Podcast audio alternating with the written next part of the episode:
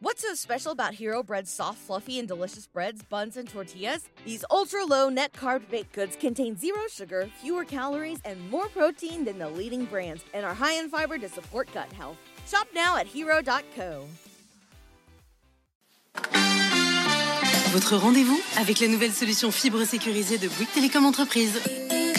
Bouygues Télécom Entreprise.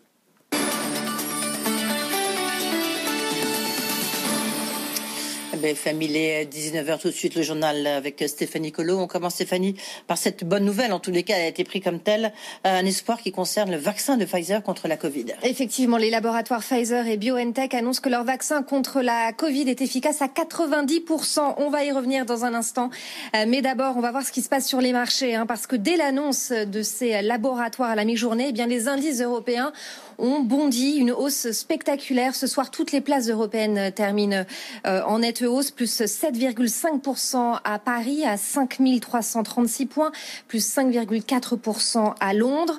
On prend tout de suite la direction de Wall Street. On retrouve Sabrina Cagliozzi à New York. Sabrina, Wall Street a ouvert sur des niveaux records et poursuit sur sa lancée.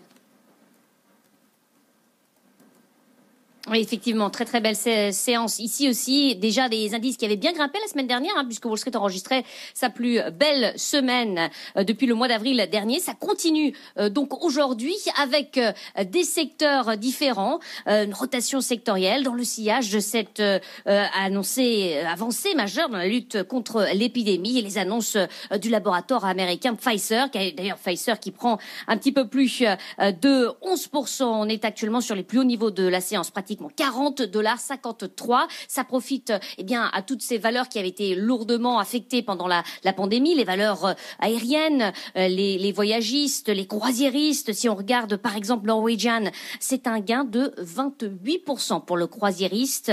Euh, Expedia de son côté prend 23%. American Airlines s'envole de 17%. À l'inverse, les valeurs technologiques qui avaient grimpé d'ailleurs de 10% sur la seule semaine la semaine dernière, eh bien sont un petit peu en retrait, même si euh, euh, c'est euh, quand même des progressions pour Apple ou encore Microsoft. Amazon, en revanche, perd 2,3%, Facebook cède 2%. Donc très belle séance aujourd'hui avec un Dow Jones qui prend 4,8% la mi-séance. Merci beaucoup Sabrina Cagliosi. On vous retrouve tout au long de la soirée sur BFM Business. Les laboratoires Pfizer et BioNTech donc ont annoncé que leur vaccin contre la Covid était efficace à 90%. Conclusion après la première analyse intermédiaire de leur essai de phase 3 et c'est aussi la dernière étape avant une demande d'homologation, Edwige. Et c'est le décryptage avec Hélène Cornet. Euh, on a une estimation maintenant de ce que va coûter euh, le reconfinement de l'économie française. Oui, selon la Banque de France, ce deuxième confinement sera moins pénalisant qu'au printemps. Le PIB devrait reculer de 12% en novembre contre 31% en avril. Euh, sur l'ensemble de l'année, la récession se situerait entre moins 9 et moins 10% du PIB. Reconfinement, mesures d'aide, impact sur l'économie, ce sont les thèmes en tous les cas au menu de l'émission en spécial. Quoi qu'il en coûte, ça sera sur BFM TV. À suivre en direct sur BFM TV et BFM, Business. À partir de 20h50, le ministre de l'économie répondra à toutes vos questions euh, sur les nouvelles mesures d'aide hein, face à la crise, au reconfinement. Euh, bonsoir Thomas Sasportas, vous avez fait les comptes? Et la crise va coûter 186 milliards d'euros cette année. Absolument Stéphanie. Et pour comprendre d'où vient cette facture, en fait il faut savoir qu'il y a deux parties. Vous avez d'une part 100 milliards d'euros de recettes fiscales en moins cette année, hein, évidemment, moins de TVA, moins d'impôts sur les sociétés, sur le revenu, ou encore moins de cotisations sociales, et 86 milliards d'euros de dépenses publiques en plus pour financer les mesures d'urgence. Sur ces 86 milliards, il y en a 66 qui ont été dépensés avant le reconfinement. Quasiment la moitié, plus de 30 milliards dans le chômage partiel, le reste dans le fonds de solidarité, les exonérations de charges et les dépenses de santé exceptionnelles, hein, quasiment 10 milliards dans les masques, les tests, les gels ou encore les blouses dans les hôpitaux. Tout ça donc fait que le gouvernement a dépensé 66 milliards d'euros avant le reconfinement. Et Thomas, il faut aussi ajouter donc 20 milliards d'euros en plus depuis le reconfinement. Absolument Stéphanie. Plus de la moitié va dans le fonds de solidarité. 10 milliards neufs. Le gouvernement dit qu'il veut mettre le paquet sur cette mesure pour aider au maximum toutes les entreprises fermées administrativement et toutes celles du tourisme au sens large. Il y a aussi 3 milliards de supplémentaires dans le chômage partiel et 3 milliards d'euros en plus dans les exonérations de charges. Tout ça fait qu'au total, le gouvernement dit que ces nouvelles mesures coûtent 15 milliards d'euros par mois de reconfinement. Mais Bercy a voulu sécuriser pour boucler l'année et a donc provisionné un petit peu plus, pas 15 mais 20 milliards d'euros pour tenir donc jusqu'à la fin de l'année. Ce sera dans le quatrième budget rectificatif qui arrive demain à l'Assemblée. Et alors justement Thomas, vous en parliez euh, rapidement, quels sont les chiffres définitifs de l'impact de la crise sur les finances publiques? Alors, bah, pour que ce soit clair, on va faire un avant-après crise du Covid. Avant la crise, Bercy tablait cette année sur une croissance de 1,3%. Ce sera finalement une récession, bien sûr, de 11%. Pour le déficit, le gouvernement a anticipé un recul de 2,2%. Donc du déficit, ce sera finalement un plongeon de 11,3% en 9 points de plus à cause de la crise.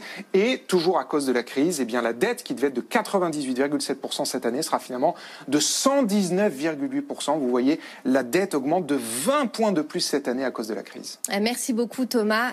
Portasse. Après l'élection de Joe Biden, les espoirs des Européens pour bâtir une nouvelle euh, relation renaissent. Les dirigeants européens appellent à des partenariats transatlantiques robustes ou à la relance des relations. Euh, réaction aussi du patronat français. Geoffroy Roux Bézieux était votre invité, Edwige, un peu plus tôt dans l'émission. Et pour le président du MEDEF, si l'élection de Joe Biden est globalement une bonne nouvelle, eh bien, il ne s'attend pas à un revirement de la politique économique et commerciale américaine. On l'écoute. C'est une bonne nouvelle, euh, j'allais dire, pour la, paix dans le monde. C'est une bonne nouvelle pour la planète, puisqu'il a annoncé qu'il rentrerait dans l'accord de Paris. Après, soyons euh, sans illusion. Le premier qui s'est désintéressé de l'Europe, c'est pas Trump. Non, c'est Barack Obama. C'est Barack Obama qui s'est tourné vers le Pacifique. Les tensions entre la Chine et les États-Unis ont commencé avant Trump. Je ne pense pas qu'on revienne euh, à un monde multipolaire et pacifique, à une mondialisation heureuse telle qu'on l'a connue jusque, je sais pas quelle période, disons les années 2000. Euh, et donc, tout ce qu'on a dit depuis deux ans, qu'il faut de la souveraineté européenne, que l'Europe ne doit pas être naïve, euh, ça reste valable. Et puis, on peut penser ce qu'on veut de Trump, et j'en pense pas beaucoup de bien, mais sur le plan économique et pré-Covid, ça a marché. En gros, quand on baisse les impôts des entreprises, ça marche. Et donc, je pense pas que Biden reviendra massivement en arrière. C'est un des événements de la soirée sur euh, BFM Business, les Tech for Good Awards, deuxième édition. L'événement récompense les startups qui ont un impact euh, positif sur la société et l'environnement. Ça commence en quelques minutes avec euh, Sébastien Coinon. Et Sébastien, cette année, plus de 500 startups françaises ont répondu à l'appel. Oui, bonsoir. Effectivement, les Tech for Good Awards, la deuxième édition démarre dans les toutes prochaines minutes. On va remettre six trophées, puisqu'il y a six lauréats sur nos 24 finalistes et près de 500 euh, dossiers hein, au départ pour ces Tech for Good Awards. Je vous réexplique rapidement le principe. On cherche ces startups françaises qui font du bien, du bien à la société, du bien à la planète, à, l'environnement. Et Dieu sait qu'on en regorge hein, sur le territoire français, Paris, les régions. On mettra tout ça à l'honneur ce soir avec des remettants euh, de premier choix hein, sur euh, la French Tech. nos partenaires, France Digital, seront aussi évidemment avec nous. On sera avec notamment Frédéric Mazzella, le patron de, Blablacar. Et vous allez donc découvrir, redécouvrir de très belles histoires, de très belles startups. Ça démarre donc dans quelques minutes. Hein. On passe une bonne partie de la soirée ensemble jusqu'à pratiquement 21h à la télé, à la radio, les Tech for Good Awards. On l'était l'an dernier au premier étage de la Tour Eiffel. Covid oblige. Cette année, on fait ça ici à BFM Business. Un cadre un peu plus intimiste, hein, mais ça ne nous empêchera pas évidemment de, faire la fête et de marquer le coup donc pour cette nouvelle édition des Tech for Good Awards. À tout de suite. Et bien sûr, euh, Sébastien, on sera avec vous. Euh, Tech for Good, merci beaucoup Stéphanie. Stéphanie Collon, on se retrouve toutes les deux demain. Demain, Grand Journal, 18-20h. Surtout, restez sur BFM Business, vous avez vu le programme très chargé. Ce soir, BFM Business et France Digital s'associent pour récompenser les startups qui œuvrent pour le bien commun. Quelles sont ces entreprises qui mettent la tech au service du good? Découvrez les lauréats des catégories environnement, économie circulaire, action citoyenne, santé, éducation et mobilité. La deuxième édition des Tech for Good Awards, présentée par Sébastien Coinon, ce soir dès 20h sur BFM Business. Votre rendez-vous avec Arkea, service financier innovant pour imaginer le monde autrement.